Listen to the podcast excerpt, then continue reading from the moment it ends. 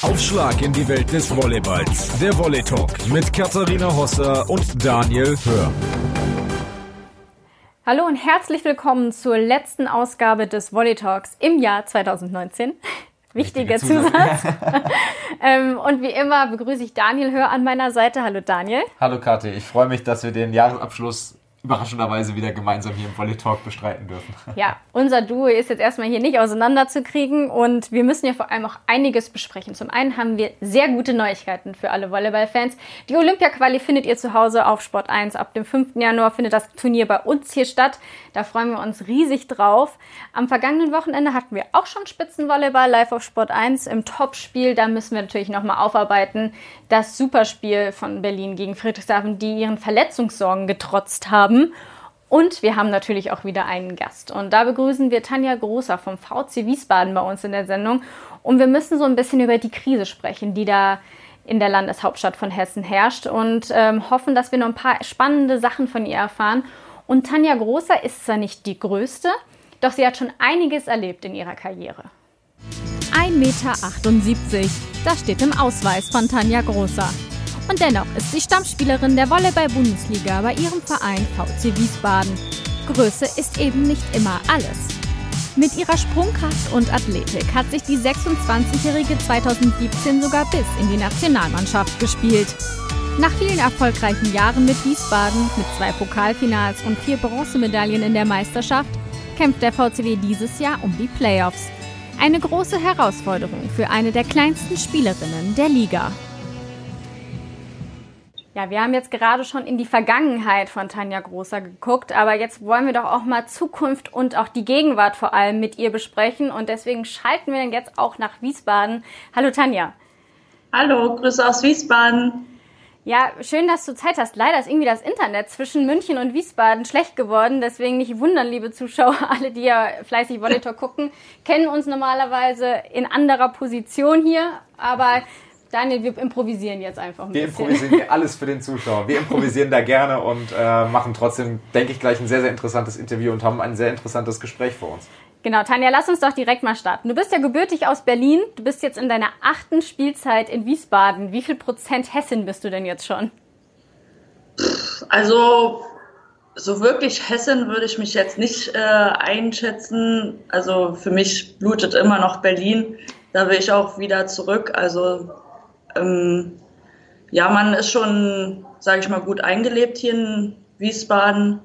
Bin jetzt auch schon lange hier, aber mein Herz schlägt immer, immer für Berlin. Und trotzdem schlägt dein Herz volleyballerisch jetzt mal gesehen natürlich hellblau und weiß für den VC Wiesbaden. Du hast mit Wiesbaden Erfolge gefeiert, warst zweimal im Pokalfinale, auch wenn es da nicht zum ganz großen Wurf gereicht hast, hast äh, viermal, glaube ich, eine Bronzemedaille, also das Playoff-Halbfinale letztendlich erreicht in der Liga. Ähm, jetzt aktuell seid ihr auf Platz 9. Äh, letztes Jahr hat es dann auch nicht zum Halbfinale gereicht. Sind die fetten Jahre in Wiesbaden aktuell so ein bisschen vorbei? Ja, vorbei kann man nicht sagen. Die anderen Jahre waren natürlich erfolgreicher als jetzt die letzten zwei Jahre. Das muss man schon sagen. Wir haben auch im Kader jetzt viele junge Spielerinnen und ähm, ja, es ist halt immer schwierig mit jungen Spielern, sage ich mal, unerfahren dann auf hohem Niveau, sage ich mal, zu spielen. Ähm, ja, es, das ist halt ein laufender Prozess und der dauert, bis da ja, Kontinuität entsteht. Ist das auch so ein bisschen, wie ihr euch die jetzige Situation und auch diesen Abstieg tabellarisch, den man ja momentan auch einfach sieht, erklärt? Ja, wir haben schon mehr erhofft. Ähm, das ist ganz klar. Ähm, Jetzt haben wir zum Glück äh, zwei Spiele, 3-2 gegen Erfurt und Suhl gewonnen. Äh, die mussten wir auch gewinnen. Und ja, ist halt blöd, jetzt äh, auf Platz 9 zu sein. Äh, aber wir werden kämpfen, das müssen wir. Und dafür ist das Training da, um uns zu verbessern und in Spielen dann auch die, die äh, Leistung dann auch auch abzurufen. Ein ganz großes Problem ist ja auch oft, man, wenn du auch gerade schon ansprichst, ihr habt ja viele junge Spielerinnen, ähm, sage ich mal, die etablierten und ähm, sehr erfolgreichen, auch ausländischen Spielerinnen, Das kostet natürlich auch einen gewissen äh, Prozentsatz, wenn wir jetzt auch mal schauen. Also Allianz, MTV Stuttgart, da steckt schon mal ein großer Sponsor hinten dran beispielsweise.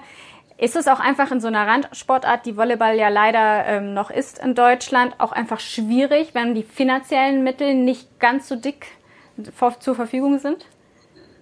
Ja, klar. Also Geld spielt irgendwie immer eine Rolle. Ähm, aber der Verein versucht immer das Beste draus zu machen, auch äh, was Spielerinnen angeht. Und die letzten Jahre hatten wir auch nicht mehr Geld, sage ich mal so und haben trotzdem immer, sage ich mal, einen guten Kader gehabt, obwohl jetzt keine Top-Spielerinnen dabei waren. Ähm, da hat schon der Verein immer schon gut, äh, sage ich mal, ausgeglichen, sage ich mal so, ja. Inwieweit beschäftigt man sich dann als Spielerin auch oder ist vielleicht sogar involviert in den, in den Prozess, was, was Sponsoren angeht? Wie weit beschäftigt ihr euch damit? Hm, wenig. Also ich persönlich wenig. Ähm, ich bin, ja, ich spiele nur, ich will spielen und das ist auch die einzigste Aufgabe von uns Spielerinnen, uns aufs Spiel zu konzentrieren und auf unsere Leistung, um uns auch weiterzuentwickeln. Und da ist für mich das mit Sponsoren ja ganz weit hinten sozusagen. Klar ist es auch wichtig, äh, die Sponsoren auch zu pflegen. Das müssen ja auch wir als Spieler äh, an Terminen oder so teilnehmen. Aber ähm, ja, nur Fokus auf dem Sport mehr, ja. Was ja für euch Spielerinnen sehr wichtig ist, ist einfach der Trainer. Den habt ihr gewechselt zur neuen Saison. Allerdings habt ihr ja keinen komplett neuen bekommen, sondern euer Co-Trainer Christian Sassenheimer wurde zu eurem Cheftrainer. Allerdings ja. läuft es ja jetzt sportlich immer noch nicht so, wie ihr, du hast ja auch schon angesprochen, wie ihr euch das erhofft habt. Was macht er denn aber anders als dir groß? Anders. Ähm, er ist halt wie immer total cooler Typ vom, von persönlichen, total locker und das schätzen auch viele Spielerinnen hier. Ähm, manchmal ist er auch zu lieb. Ähm, ja, aber jetzt so langsam wird er auch mal strenger und macht auch mal so Strafen.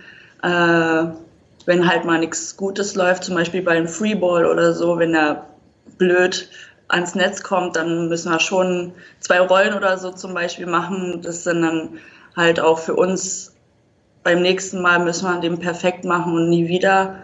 Also dass kein Fehler mehr äh, passiert. Ähm, da macht er schon ja ein paar Kleinigkeiten, die uns da ein bisschen anspornen. Ich glaube, die Berliner machen Liegestütze, wenn ein Aufschlagfehler ja. ist oder so. Also ihr werdet jetzt einmal fitnessmäßig, werdet ihr da getrimmt. Ja, Wir genau. haben gerade eben schon von dir auch gehört, ähm, Siege gab es nur gegen Erfurt und Suhl und das auch nur im Anführungszeichen im Tiebreak. Das genau. sind aber auch Siege, die ihr holen musstet. Wie steht es denn jetzt um euer Selbstbewusstsein? Denn gegen die größeren Mannschaften in der Liga gab es dann auch leider sehr deutliche Spiele. Ja, ähm, also am Anfang war unser Selbstbewusstsein nicht so da. Da wir hatten ja am Anfang auch ähm, die Top-Mannschaften, Schwerin, Stuttgart, so eine Spiele. Ähm, Straubing hatten, hatten wir halt ja mehr erhofft. Da waren wir auch ziemlich down. Also da wollten wir auf jeden Fall gewinnen. Und ja, und wenn man halt jedes Mal von Anfang an verliert, dann ist schon hart, für uns selber äh, zu denken, oh, können wir das überhaupt oder so. Ähm, ja, aber dann kamen Suhl und Erfurt zum Glück im Tiebreak gewonnen. Ähm, das hat uns dann schon mal ein bisschen noch gepusht. Ja. Schauen wir mal sportlich auf die ganze Geschichte. Was ich immer interessant finde, ist ähm, Statistiken. Ne, Statistik natürlich. Und ich habe mal eine Statistik äh, raus. Es ist keine richtige Statistik in dem Sinne, aber mir ist aufgefallen, ihr seid auch im Liga-Vergleich äh, äh, eine eher kleinere Mannschaft, sage ich jetzt mal, ohne das despektierlich zu meinen. Ähm, ja. Trifft ja auf dich auf, auch zu. Ich sag mal so, mit 1,78 sind es, glaube ich, ja. nicht das ideale Gardemaß für eine angreifende Spielerin. Ähm, ja. Wie gehst du damit um? Du bist ja trotzdem äh, zu einer Europameisterschaft beispielsweise gefahren 2017. Wie gleichst du diesen im, auf den ersten Blick erstmal Nachteil? Wie gleichst du den aus? Ja, ganz klar mit meiner Sprungkraft, athletisch ist ein ganz wichtiger Punkt für kleine Spielerinnen. Ähm, ja, da bin ich froh, dass ich so veranlagt bin, dass ich athletisch bin und äh, gut springen kann, schnell bin. Und das macht schon viel gut, sage ich mal. Da muss man nicht äh, eins, über 1,80 sein, um äh, da top zu sein. Und ja, ich mache das halt dann in dieser Kategorie besser. Felix Koslowski ist einer, der diese Entwicklung vor allem vorantreibt in Deutschland, dass immer schneller gespielt wird, dass der Volleyball äh, im Frauenbereich auch immer mehr dahin geht, den Punkt direkt erzielen zu wollen und nicht diese langen Ballwechsel zu forcieren. Ist das für dich eher ein Vorteil oder eher ein Nachteil? Also ich spiele persönlich gerne schnell, also das finde ich super. Also da, deswegen gucke ich mir auch bei Männern immer gerne die Spiele an, weil die super dynamisch spielen. Und das gefällt mir halt auch an Schwerin, dass sie so eine ähm, ja so ein schnelles Spiel meistens aufbauen können. Und da, da habe ich dann Herzchen in den Augen meistens. Also, also ein kleiner Schwerin-Fan da in Wiesbaden darf man ja. natürlich so nicht sagen. Nee, aber ich finde schon, also schnelles Spiel liegt mir mehr. Also mit hohen Bällen kann ich nicht so viel anfangen. Ähm, klar kann ich äh, smart spielen, also Hände anschlagen und so. Ähm, das muss ich auch gut machen mit meiner Größe zum Beispiel. Ja, aber ich bevorzuge eher das schnelle Spiel. Um, den Themenkomplex Größe dann noch abzuschließen und so langsam auf die persönliche Schiene dazu driften, ein letztes. Ähm, gab es Menschen, die gesagt haben, ey Tanja, mit deiner Körpergröße Volleyball, das lass mal lieber, überleg dir was anderes? Tatsächlich, ja. Also wo ich äh, in Berlin auf der Sportschule war, da wurde mir meistens so gesagt, ja, du bist viel zu klein, äh, mit dir, du erreichst eh nichts. Aber das habe ich mir nie so ja, vor Augen oder mir selber so gezeigt, so dass ich das nicht kann. Ich habe immer an mich geglaubt. Ich habe ich hab nicht umsonst Believe in Yourself hinten auf meinem Rücken tätowiert. Ähm, das soll mich immer daran erinnern, dass man immer an sich glauben soll. Auch wenn es mal nicht läuft oder wenn man eine schlechte Phase hat, immer Kopf hoch und weitergehen. Daraus lernt man am meisten. Da ist eigentlich die Nachfrage gar nicht mehr nötig, ja. die wir uns noch aufgeschrieben haben. Äh, lass uns mal ein bisschen auf dich kommen. Also man, man spricht in der Ehe ja oft von einem verflixten siebten Jahr. Wenn man das meistert, dann meistert man die Ehe und ist für immer zusammen. Jetzt sind es bei dir schon acht Jahre in Wiesbaden. Äh, bleibt ja. das so der Bund für dein Volleyballleben? Oh, also ich fühle mich hier schon wohl, muss ich schon sagen. Äh, hier kriegt man viele Chancen. Man spielt hier, das ist auch für einen Spieler sehr wichtig, dass man Spielerfahrungen kriegt. Und äh, ich, hab, ich denke, ich habe mich schon als Führungsposition so hier eingespielt. Ich bin hier als Küken hierher gekommen. Und dann habe ich mich immer mehr gesteigert und mehr Selbstbewusstsein entwickelt. Ähm, bin auch älter geworden. Das kommt überraschend. ja, und ja, ich fühle mich halt hier wohl mit meinem Freund auch und mit meinem Hund und ja, das macht einem so, so komplett hier. Aber ich will auf jeden Fall, wenn ich wieder nach Berlin ziehe, eventuell auch dort in der Nähe irgendwie spielen wollen, noch zum Abschluss. Das würde mein Wunsch sein. Bewerbung an Potsdam geht raus. Eine französische Bulldogge hast du. Ist das auch so ein bisschen dein Ausgleich zu dem stressigen Sport, wo man ja auch viel Druck hat, wenn man einfach mal mit dem Hund spazieren gehen kann? Auf jeden Fall. Ich bin so viel draußen, so viel war ich vorher überhaupt nicht an der frischen Luft. Also es macht schon viel Spaß, egal ob es regnet oder zu kalt draußen. Ich muss trotzdem raus, aber es macht mir total Spaß, äh, freien Kopf zu kriegen. Und ja, das ist ein guter Ausgleich. Jetzt würde uns mal noch interessieren, gibt es eine Berühmtheit, eine berühmte Persönlichkeit, die du vielleicht gerne mal treffen würdest? Oh Gott. Berühmtheit. Kann auch ein Sportler sein oder Sportlerin natürlich. Äh, also früher, wo ich noch jünger war, da war Angelina Grün mein Vorbild. Das die hat mich immer inspiriert, so. Ja, die würde ich treffen. Wieso wir aber die drauf kommen, ist tatsächlich... Die habe ich, ja, hab ich ja schon gesehen. So, ja, ich schon, wir kommen nämlich tatsächlich drauf, da wir ein altes Interview von dir gefunden haben. Und da war deine Antwort auf die gleiche Frage Neymar. Und dann haben wir uns Ach, Oh ja, da, das wegen dem Geld so gewesen. Glaubst du, er gibt dir was ab? Oder da, ob, er was, ob er da, ähm, ob er glücklich ist mit so viel Geld. Da war ja diese Ablösesumme, keine Ahnung wie viel. 222 Millionen war ja. Und das ist ja schon enorm. Also was da für Summen rumfliegen, ja, das ist dann immer so eine Frage, ist er damit überhaupt glücklich, so viel Geld zu haben? Ja, weil Geld ist nicht alles im Leben. Ja. Nur um das, ja. mal, das mal einzuordnen, auch diese Ablösesumme, wenn wir schon dabei sind, damit kannst du einen Volleyballverein 200 Jahre Stand jetzt finanzieren eigentlich in der Volleyball-Bundesliga, um das ja. Verhältnis mal deutlich zu machen. Das ist ja. schon irre. Oder einfach im Lotto gewinnen und dann spenden.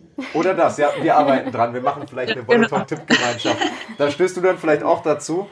Ähm, und wenn du das, wenn wir dann Lotto gewinnen, dann sind wir mit Sicherheit alle stolz. Aber vielleicht gibt es ja noch was in deinem Leben und in deinem Volleyballerleben vor allen Dingen, was dich vielleicht noch einen Ticken stolzer gemacht hat, wenn du jetzt so zurückschaust. Was ist das, was für dich bisher vielleicht das wichtigste Achievement ist in deinem Volleyballerleben? Achievement. Ähm so von mir selber so. Genau, ja. ähm, also von mir, ich bin äh, zuverlässig, ähm, verletzungsfrei immer gewesen bis jetzt, also dreimal aufs Holz. ähm, ja, das sind so die Sachen, die bei mir viel geschätzt wird, dass ich zuverlässig bin, ähm, immer fit bin. Ähm, ja, und durchziehe. Und sportlich, also ich, wenn du auf Erfolge etc. zurückblickst, was würdest du da sagen, ist so dein Highlight? Mein Highlight? Auf jeden Fall die Teilnahme bei der EM mit der Frauennationalmannschaft. Das war schon ein Highlight für mich, weil ich immer geträumt habe, mal dahin zu kommen. Aber ich immer gedacht habe, hm, ich bin eh zu klein, mich wird eh keiner nehmen oder so. Egal wie gut man spielt, ähm, ja, das war so mein Highlight und meine Weltmeisterschaft in der Schule. Da bin ich Weltmeisterin geworden. also, das, das, war so mein größten, meine größten Erfolge, ja. Oder Highlights. Du sprichst die, die Nationalmannschaft schon an. Ähm, wie sehr schwebt dir noch bei dir im Hinterkopf, wenn du das einmal erlebt hast, da wieder hinzukommen? Also ich fand es schon eine gute Erfahrung ähm, dieses Jahr. Ähm, man hat viel dazugelernt. Ähm, man hat auf höchstem Niveau trainiert mit den anderen Mädels. Das fand ich sehr gut. Man hat viel, ja, auch athletisch, auch viel mehr kennengelernt, wie gut man eigentlich wirklich sich noch verbessern kann. Ähm, aber ich habe mich dann eher gegen entschieden, nicht mehr ähm, zu spielen weil mir dann äh, meine Familie und alles äh, wichtiger sind und mehr Zeit noch äh, verbringen möchte. Das war ja schon ein hartes, ein hartes Jahr. Also war ja durchgängig von Liga zur Nationalmannschaft und dann wieder zur Liga. Das war schon hohe Belastung und ich habe ja zu dem Zeitpunkt noch meine Schule gemacht, mein Fachabitur. Ja, da habe ich dann gesagt, nee, so gut wie es war. Also mir hat es wirklich Spaß gemacht und ähm, ja, musste ich dann schwerherzens dann ablehnen. Ja. Also persönliche Entscheidung, dass du nicht mehr in der Nationalmannschaft spielen willst, das ist ja auch was, was man erstmal dann auch, sage ich mal, vielleicht auch treffen muss, weil das ist ja für viele auch immer eine Ehre, ähm, wenn man da auch berufen wird. Ähm, ja. Jetzt wollen wir noch mal ganz kurz zurückschauen. Am Mittwoch gibt es das Spiel in USC Münster. Das ist der Tab direkte Tabellennachbar. Wie ja. geht dir das Spiel an? Ja, das ist wieder ein Spiel, was wir gewinnen müssen, da ja der Gegner vier Punkte vor uns liegen. Ähm, ja, klar, wir wollen auf jeden Fall gute Leistung zeigen, ähm, den Gegner ärgern und ja, auf jeden Fall drei Punkte, auf jeden Fall ist unser Ziel und kämpfen. Dann wünschen wir dafür viel Erfolg am Mittwoch. Tanja, auch danke für deine Zeit. Und dann sehen wir euch am Mittwoch live auf Sport 1. Okay, tschüss. Ja, das war Tanja Großer bei uns. Ähm, das gibt's am Mittwoch. Ähm, dann das Spiel gegen den USC Münster. Und jetzt äh, schauen wir nochmal auf das Spitzenspiel vom vergangenen Samstag. Da ging es hochemotional zu in der ZF Arena. Warst du überrascht von dem Niveau, das wir gesehen haben am Samstag?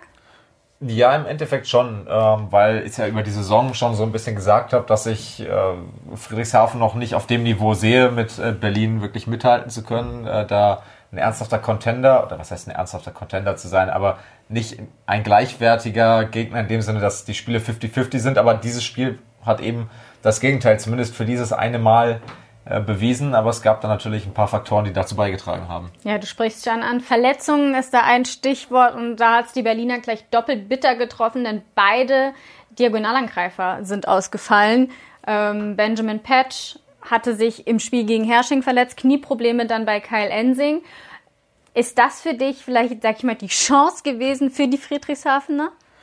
Ja, also das definitiv, natürlich. Also wenn man äh, da jetzt äh, ein Behelfsdiagonal hinstellen muss, dann ist das natürlich auch gegen eine Mannschaft wie Friedrichshafen, die vielleicht nicht so wie die letzten Jahre auf Augenhöhe ist, aber die trotzdem richtig gut Volleyball spielen kann, ähm, ist das natürlich nicht optimal und das war sicherlich ein kleiner Vorteil für Friedrichshafen, aber die Ersatzlösung Cody Kessel, die hat das äh, gut gelöst, sehr gut gelöst.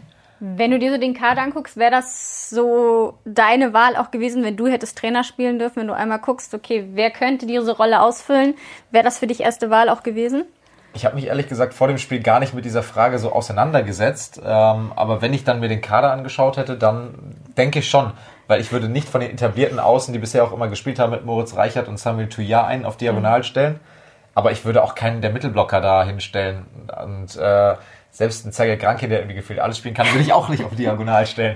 So, und da bleibt eigentlich nicht mehr viel über. Und dann nehme ich einen wie Cody Kessel, der extrem sprunggewaltig ist, der also kein Problem damit mhm. hat, aus dem Hinterfeld an äh, gesegelt zu bekommen und gebe mir damit noch eine zusätzliche Möglichkeit, theoretisch im Annahmeregel noch was zu verändern. War jetzt in dem Fall nicht nötig, beziehungsweise Cedric Enar hat es nicht gemacht, aber hätte dann einer von Moritz Reicher, Samuel Touillard oder ähnlichem geschwächelt, hätte man den Annahmeregel ganz einfach umbauen können, ohne wechseln zu müssen. Das gibt dir natürlich nochmal mehr taktische Variation. Insofern wäre das wahrscheinlich, wenn ich mich mit der Frage äh, vor dem Spiel tiefergehend hätte beschäftigen müssen, auch meine Wahl gewesen, ja. Cedric Enar hat auch ein bisschen in die Trickkiste ge, äh, gegriffen und man hat Sergei Grankin öfter mal als Mittelblocker gesehen. Wäre er deiner Meinung nach auch ein guter Mittelblocker geworden? Er hat ja das ein oder andere Mal auch erfolgreich äh, gelöst. Das ist letztendlich das Verrückte, weil sonst das erste Tempo bei Friedrichshafen echt gut funktioniert hat. Ähm, hat natürlich Faktoren, warum das passiert ist. Also das ist eigentlich fast immer passiert, wenn Nicolas Le Goff vorne auch im Mittelblock war, weil äh, wenn man sich so die, die Physis von Le Goff anschaut, ist es relativ schwer, so viel Gewicht in der Luft einigermaßen... Ein Berliner so Bär. Ein Berliner Bär, genau.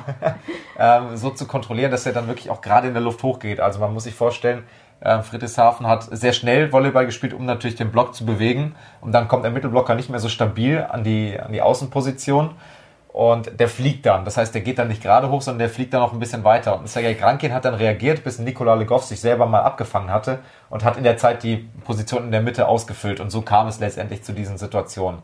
Aber ähm, das ein oder andere Mal, als sie gemerkt haben, das verwirrt die Friedrichshafener, da haben sie es dann auch gezielt als taktisches Mittel eingesetzt. Also die Ursprungsidee war letztendlich ein Notbehelf, weil Nikola Legov erstmal brauchte, bis er seine Kilos wieder eingefangen hatte. ähm, lass uns mal auf Friedrichshafen schauen. Für die trotz, ich glaube, dieser Niederlage ein Erfolg zu sehen, was man leisten kann. Sie haben auf dem Zuspiel umgestellt, hat Joe Borsley gespielt statt Jakub Januch. Und man hat auch das Gefühl, die Annahme wirkt deutlich stabiler als noch in den Spielen davor. Waren das die zwei Schlüssel für dich? Ja, definitiv. Also Joe Worsley, finde ich, hat auch sehr mutig zugespielt. Er hat das Spiel wirklich versucht, schnell zu machen. Dadurch sind eben besprochene Situationen ja zustande gekommen hat seine Außenangreifer sehr, sehr schnell eingesetzt. Äh, Balean, der, Balean, der äh, Spanier, der hat sehr, sehr viele schnelle Bälle bekommen. Hat, war ihm auch das eine oder andere Mal äh, so ein bisschen ein Verhängnis. Beim Matchball haben wir das ja auch gesehen. Da kommt er dann nicht mehr ganz hinter diesen schnell zugespielten Ball und tippt ihn nicht mehr ins Feld.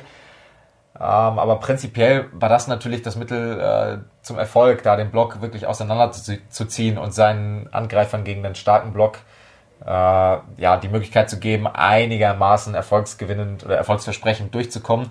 Und dafür brauchst du natürlich die gute Annahme. Deshalb die beiden im Zusammenspiel, das eine funktioniert ohne das andere nicht und die Annahme äh, ist dann natürlich das Grundelement, was funktionieren muss, um überhaupt ein eigenes Volleyballspiel letztendlich und eine eigene Zuspielphilosophie einfließen zu lassen.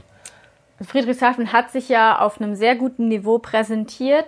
Ähm, würdest du dann deine Meinung, die du schon öfters hier im äh, Volley geäußert hast, revidieren, dass sie zu Unrecht so deutlich da oben auf dem Tabellenplatz 2 stehen?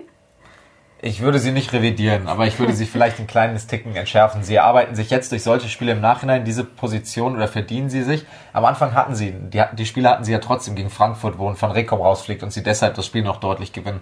Gegen Bühl, wo sie eigentlich äh, 0-3 oder 1-3 verlieren müssen. Die Spiele kann man ja nicht wegwischen, die waren ja trotzdem da. Das heißt, eigentlich wären sie in einer anderen Ausgangsposition gewesen, sich jetzt auf diesen Platz 2 vorzuarbeiten letztendlich mit so einer Leistung stehen sie natürlich unbestritten auf Platz zwei, keine Frage.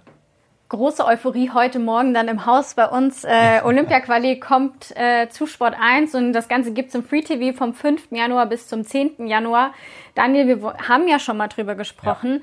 Ja. Ähm, jetzt äh, natürlich für uns nochmal interessanter, dass das äh, Ganze dann auch bei Sport 1 stattfindet. Es gab ja auch schon die erste Kaderentscheidung. Da sind einige Namen rausgeflogen. Ja. War da eine Überraschung für dich dabei?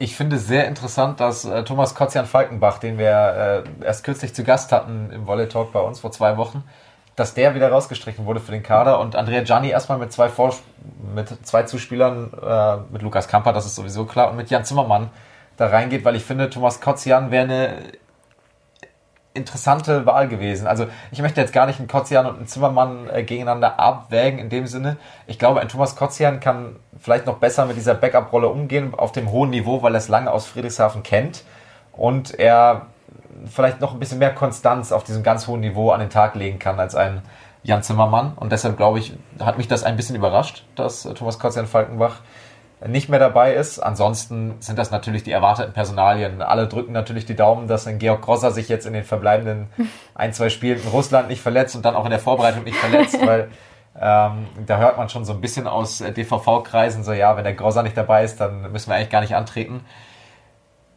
Ist jetzt nicht hundertprozentig falsch inhaltlich, diese Aussage. Also du brauchst diesen einen Weltklasse-Go-To-Guy, der es mit jedem der Welt aufnehmen kann. Und äh, aber ja, der Kader ist an sich einer, der sehr, sehr gut ist, der Olympia-Qualis schon geschlagen hat, der Olympia-Qualis erfolgreich geschlagen hat. Da sind auch noch einige dabei. Markus Steuerwald 2012, der in Berlin dabei war, Dennis Kaliberda, Markus Böhme, Georg Grosser, Lukas Kamper. Also du meinst bestritten hat, nicht geschlagen. Bestritten und auch gewonnen, ja. Die Schlacht dort in Berlin geschlagen Schlacht. hat. Wir erinnern uns noch alle, wir erinnern uns noch alle gegen das Spiel, um das Spiel gegen äh, an das Spiel, so ist es richtig, das ist die richtige Präposition. An das Spiel gegen Kuba, äh, dieses 3 zu 2, komplett irre da im, im Volleyballtempel. Und ähm, ich denke und hoffe, dass, dass das ein richtig großartiges Turnier wird und vielleicht ja auch wieder mit äh, dem positiven Ausgang für die deutsche Mannschaft. Vor vier Jahren hat es ja ganz, ganz knapp nicht gereicht im Spiel um Platz 3, damals gegen Polen im Tiebreak. Jetzt muss es Platz 1 sein, das wird auch nicht unbedingt leichter die Aufgabe. Ja, es geht ja 5. Januar los. Sechster wird gespielt und siebter gespielt. Gegner sind Tschechien, Belgien und Slowenien. Was sind da die Erwartungen Volleyball Deutschlands an diese Vorrunde erstmal? Die Vorrunde müssen sie überstehen. Also Slowenien natürlich als Vize-Europameister mit einer richtig guten Mannschaft. Ein Tino Urnaut, der schon in Italien lange auf hohem Niveau spielt. Ähm, Gasparini, ähm, der Mittelblock ist richtig, richtig stark bei den Slowenen. Das ist eine richtig fiese Mannschaft äh, zu spielen. Nicht umsonst sind sie Vize-Europameister geworden, 2015 und jetzt dieses Jahr auch 2019. Äh, Belgien hat Deutschland bei der Europameisterschaft geschlagen, müssen sie auch schlagen. Und ich bin der Meinung, sie werden sie auch schlagen. Und Tschechien ist vielleicht das, das Team, was unter ferner Liefen läuft in dieser Gruppe, aber auf keinen Fall unterschätzt werden darf. Aber ich glaube, dass Deutschland aus dieser Vorrundengruppe rauskommt, aber dann ab Halbfinale wird es richtig böse. Ja, äh, wir haben das ja auch schon öfter gesagt. Also dieses Turnier ist hochklassig besetzt. Da muss für Deutschland aber schon das Ziel sein, also man hat ja nicht umsonst auch einen Heimvorteil, den wir ja. gerne immer auch mit reinwerfen. Ähm, sag mal, wenn du im Finale bist, dann willst du auch gewinnen, weil sonst ja. ein Ticket. Also da ist dann nicht mehr viel ähm, nicht mehr viel zu holen danach, also beziehungsweise gar nicht mehr. Ja. ähm, abschließend nochmal deine Einschätzung ähm, zu der Übertragung, auch hier auf Sport 1. Ähm, warum sollten die Leute da einschalten? Weil es das das, den besten Volleyball komprimiert gibt, den du dir im Fernsehen anschauen kannst. Es ist qualitativ besser als das Olympiaturnier. Es ist qualitativ, sind es die Mannschaften, die bei der Europameisterschaft letztendlich auch um die Medaillen gekämpft haben und bei Weltmeisterschaften um die Medaillen kämpfen. Also du hast letztendlich komprimiert in fünf Tagen genau die Qualität, die du bei den Großturnieren auch hast oder vielleicht sogar eine bessere Qualität. Das heißt, für Volleyball-Liebhaber ist es eigentlich das Turnier. Hat man vielleicht sogar die leichtere Gruppe, wenn man sieht Serbien, Frankreich, Bulgarien und Niederlande? Ja, definitiv. Also ich gehe davon aus, dass Serbien und Frankreich aus der Gruppe rauskommen. Und wenn ich es mir jetzt malen dürfte, würde ich gerne im Halbfinale auf Frankreich treffen, äh, weil ich glaube, dass die einen Ticken eher Schwankungen noch in ihrem Spiel haben und dann im, im Finale sagt man ja immer, da ist alles möglich. Ne? Und da dann gegen Serbien, aber die Gruppe da drüben ist richtig, richtig böse. Und in Bulgarien ist nicht mehr dieser Name wie vielleicht vor vier, fünf, sechs Jahren. Da gibt's ein paar, Nikolov ist ein Name, der jedem was sagt. Die sind dann nicht mehr, die sind nicht mehr dabei. So, die sind natürlich auch immer in der Umbauphase, aber die haben immer noch einen Svetan Sokolov und äh, der sollte jedem äh, etwas sagen, der sollte auch jedem ein bisschen Angst machen. Also die Gruppe da drüben, das ist kein Spaß für die, die dabei sind. Zur Olympia-Quali gibt es dann auch ein Volley Talk Spezial aus Berlin. Da freuen wir uns drauf. Da werden wir mal eine kleine Reise zu unseren Jungs, die von Olympiaträumen machen. Und wir machen weiter in der Sendung mit nicht ganz so schönen Themen, denn es gab Ärger in Aachen und da zeigt es dann auch mal, was Social Media noch für eine hässliche Seite hat. Man muss es nicht vorlesen, aber man muss es zeigen, das, was die Ladies in Black Aachen an Nachrichten unter der Gürtellinie erhalten haben am Wochenende nach ihrer Niederlage gegen Schwarz-Weiß Erfurt. Denn wer Opfer solcher Angriffe und Vorwürfe wird, der sollte sich erheben. Niederlagen gehören zum Sport dazu. Und dass auch ein Außenseiter mal gewinnen kann, hat das Team mehr als einmal im Sinne der eigenen Fans gezeigt. Aachen stellt sich dem Hass im Netz und gibt Kontra. Richtig so, damit die VBL das bleibt, was sie ist. Das Home of Respect. Hört es ja relativ oft, Social Media, Leute nutzen das gerne mal als Ventil. Ich glaube, in Aachen war der Frust selbst schon groß genug, ohne dass man sich solche Anschuldigungen anhören muss. Ja. Denn sie haben am Wochenende, wenn wir mal ein kleines Roundup machen, verloren gegen Erfurt und das dann doch sehr überraschend, denn Erfurt konnte 13 Monate lang gar keinen Heimerfolg feiern und die Ladies in Black waren ja so ein bisschen auch unser Geheimfavorit. Ja, also da ist sehr viel zusammengekommen letztendlich äh, in diesem Spiel. Bevor ich sportlich einsteige, möchte ich halt auch nochmal zu dieser Geschichte was sagen. Das ist natürlich, was wir gesehen haben, diese Speerspitze, diese einfach tiefgehenden Beleidigungen. Und das sind dann natürlich nicht die Aachener Fans, die man als, als die spektakulärsten Fans der Frauenbundesliga letztendlich auch so ein bisschen wahrnehmen kann. Die Halle ist voll eine Stunde vor Anpfiff mehr oder weniger. Die machen da richtig Alarm. Die sind, die wollen mit der gegnerischen Mannschaft abklatschen. Super faires Publikum und ähm, Aachen hatte schon das ein oder andere Mal Problem. Carolina Bettnaro war damals erst zu Aachener Zeiten, dann zu Wiesbadener Zeiten, dass da immer wieder, wenn irgendwie überraschende Ergebnisse kamen, dass es hieß, hier Schiebung, Manipulation, da steckt, glaube ich, eher, stecken Wettinteressen auch dahinter von Leuten, die dem äh, Volleyball nicht unbedingt äh, nahe gesinnt sind.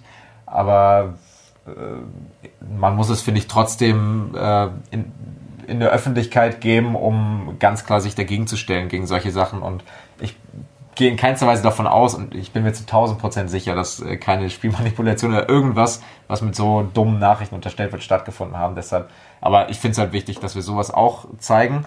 Um sportlich das Ganze einzuordnen, also erstmal, ich hatte ja schon mal gesagt, dass ich von Erfurt grundsätzlich von dem, vom Trainer sehr viel halte und äh, freue mich für ihn persönlich ähm, sehr, dass er jetzt seinen ersten äh, Sieg als Cheftrainer da in der Bundesliga auch eingefahren hat.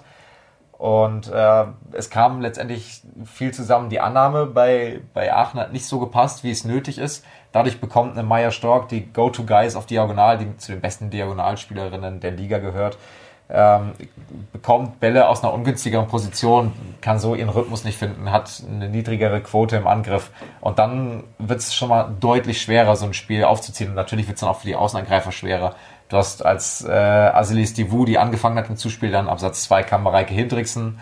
Ähm, hast du einfach weniger Möglichkeiten, kannst weniger erstes Tempo spielen und so ist es natürlich wiederum leichter für den gegnerischen Block sich zu orientieren. Und Erfurt hat da die ein oder andere auch etwas größere Spielerin, wo es dann einfach schwer wird, wenn man nicht schnell spielen kann.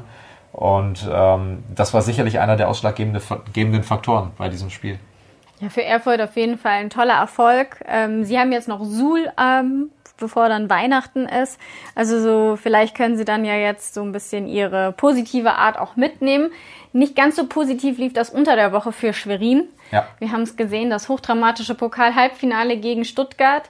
Ähm, ja, wir haben auch ein bisschen diskutiert, hat Schwerin das verloren oder hat ähm, Stuttgart letztendlich gewonnen? Ich war vor Ort in Halle, ich muss sagen, es sah sehr lange danach aus, dass das wirklich ein souveräner Auftritt ähm, von Schwerin wird. Am Ende setzt sich dann Stuttgart durch und fährt nach Mannheim. Aber viel Zeit hatten die Mädels ähm, aus Schwerin gar nicht, um sich darüber Gedanken zu machen, denn das nächste Topspiel, Topspiel stand schon wieder an, ähm, und zwar gegen Potsdam. Und wenn man mittwochs fünf Sätze spielt und samstags wieder fünf Sätze spielen muss, wie sehr zerrt das an einem? Das geht an die Substanz. Also das ist ganz bitterböse. Dann haben sie noch die Reise zwischen Stuttgart und Schwerin, die auch nicht gerade kurz ist für die geografisch Bewanderten. Die werden das wissen. Ähm, Im Endeffekt würde ich äh, dir sogar widersprechen. Stuttgart hat nicht gegen Schwerin gewonnen, sondern Crystal Rivers hat gegen Schwerin gewonnen. Das ist wirklich...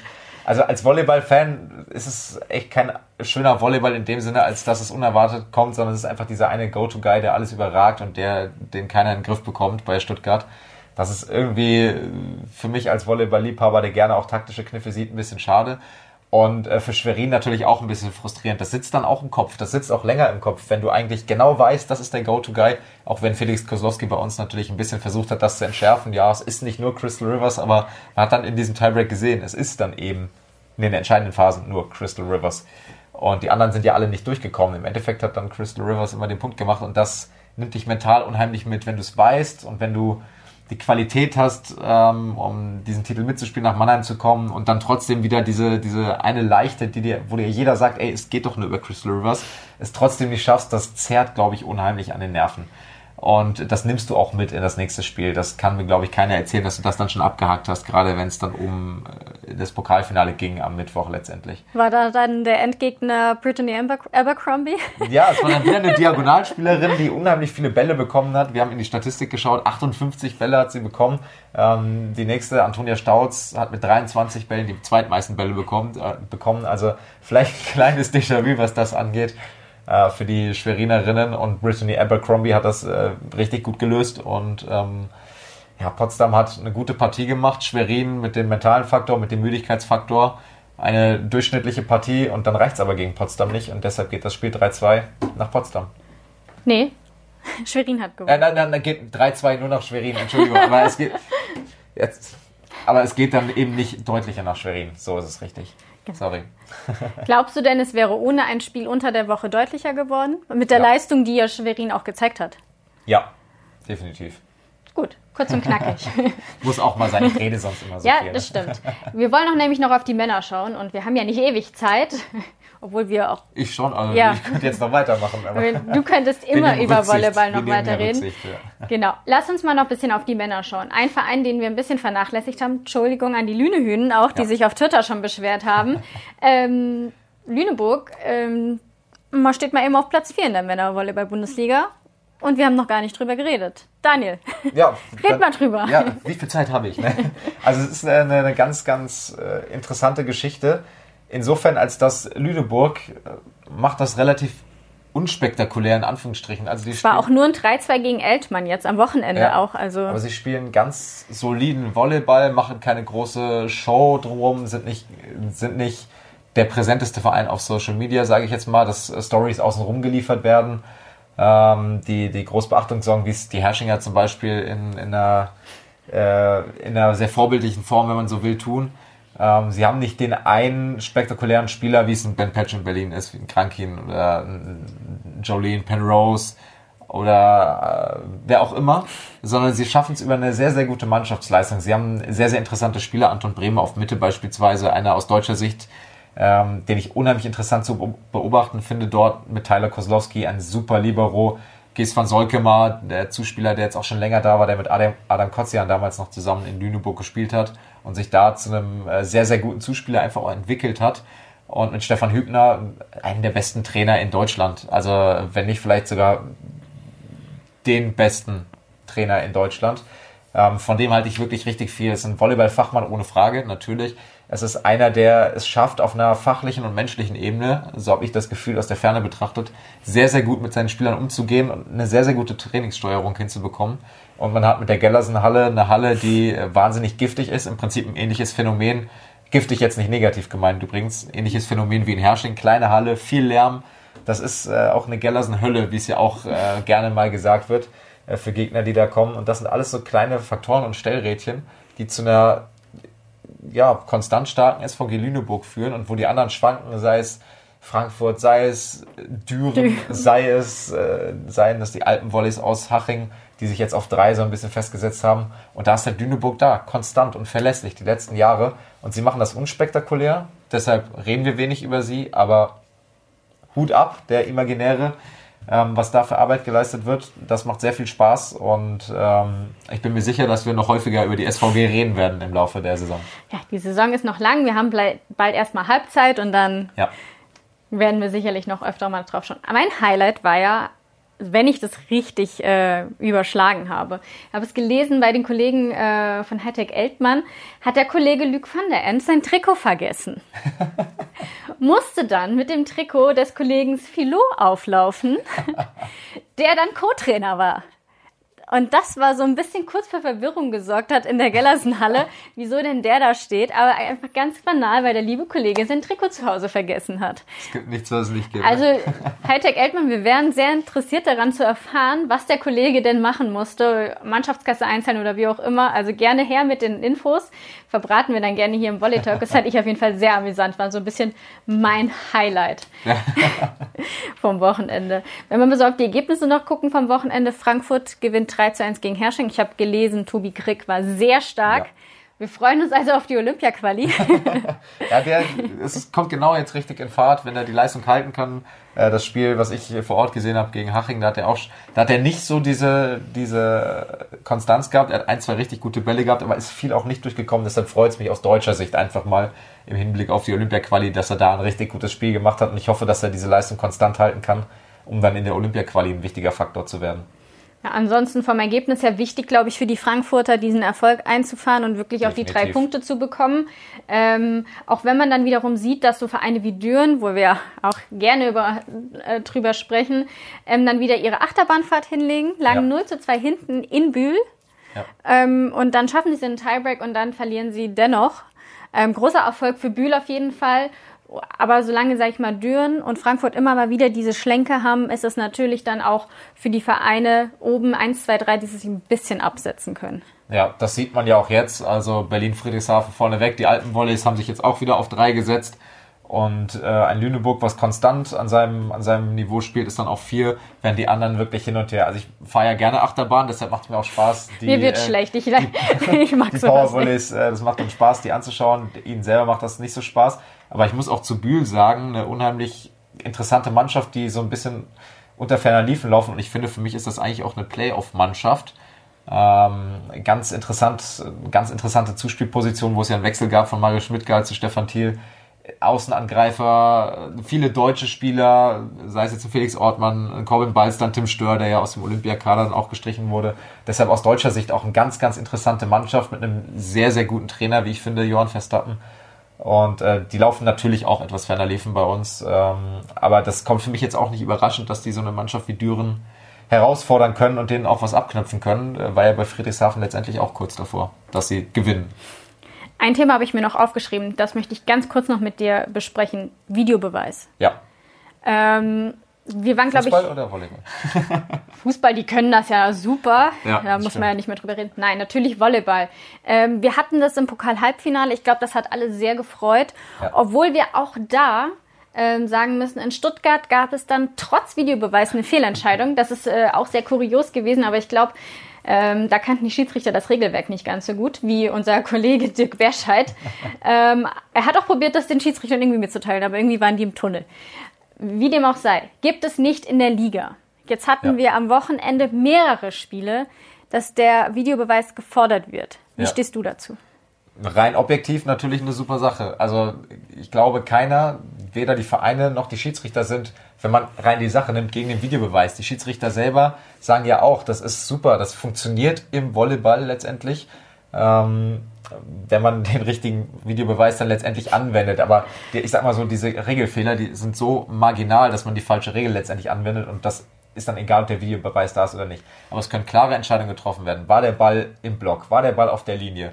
Ähm, ist jemand übergetreten? Das sind dann, die kannst du belegen, diese Geschichten. So, die ganze Geschichte wird viel, viel fairer und objektiver. Es schützt den Schiedsrichter weil er die Diskussionen nicht hat, weil er ähm, sich, sich manchen Diskussionen und manchen äh, bösen Worten auch einfach nicht aussetzen muss. So. Die Sache, woran es hapert, ist das liebe gute Geld. Wir hatten es im Interview mit Tanja Großer schon. Ähm, es kostet halt. Es kostet richtig viel, dieses Kamerasystem um den Chord zu installieren. Es kostet richtig viel, es erstmal anzuschaffen.